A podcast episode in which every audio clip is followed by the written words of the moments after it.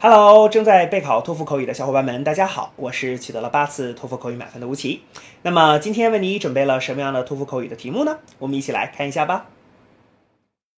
People make friends in many different ways. What do you think is a good way to make new friends? Use specific details and examples in your response. Begin speaking after the beep.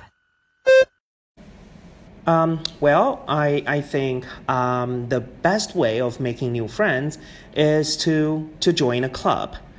Um, because by joining a club, one can meet a lot of people with the same interest.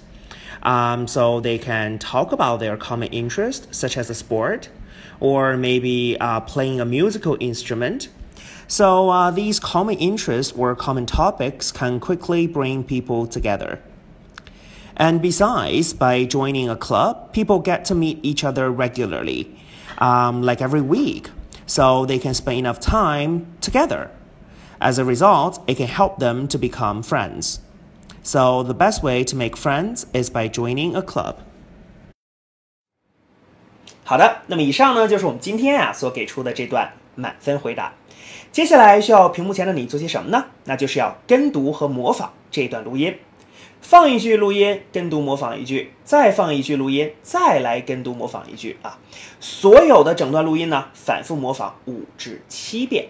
这样的话呢，相信屏幕前的你就可以掌握其中的单词、短语和句型。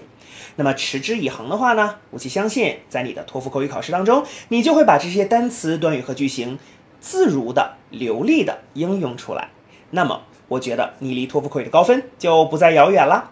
同时，如果你喜欢这段视频呢，不要忘记帮我们按赞，或者是在你的社交媒体上去做转发，可以让更多的小伙伴来了解吴奇老师的脱口秀，并且加入到我们的备考大家庭中。好，请你一起加油，我们明天再见了。